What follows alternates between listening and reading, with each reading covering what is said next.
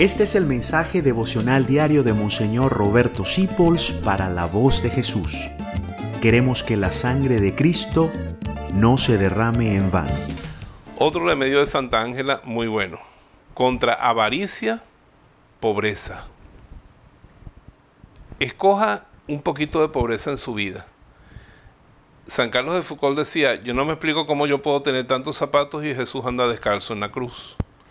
Yo no puedo explicar cómo tengo yo tanta ropa y Jesús está desnudo en la cruz.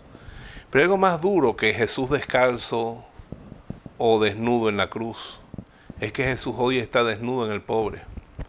Hoy que Jesús está sin ropa, sin zapatos, sin comida en muchas personas de nuestra propia ciudad, de nuestro propio pueblo.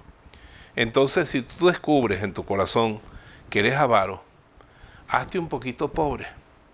Quítate algo y dáselo a otro. Niégate a comprar algo que realmente no te hace falta. Regala algo que tú quieres mucho. Dale un golpecito de pobreza a esa avaricia y vas a ver cómo se desmorona. Porque la avaricia es una enfermedad tan terrible que termina metalizándote el corazón y haciendo que tú pierdas tus sentimientos, tus afectos y la gente que te quiere. El avaro muere solo. Yo no quiero morir solo. El avaro muere odiado. Por eso, contra avaricia, un poquito de desprendimiento, un poquito de pobreza, es un secreto de Santa Ángela de la Cruz.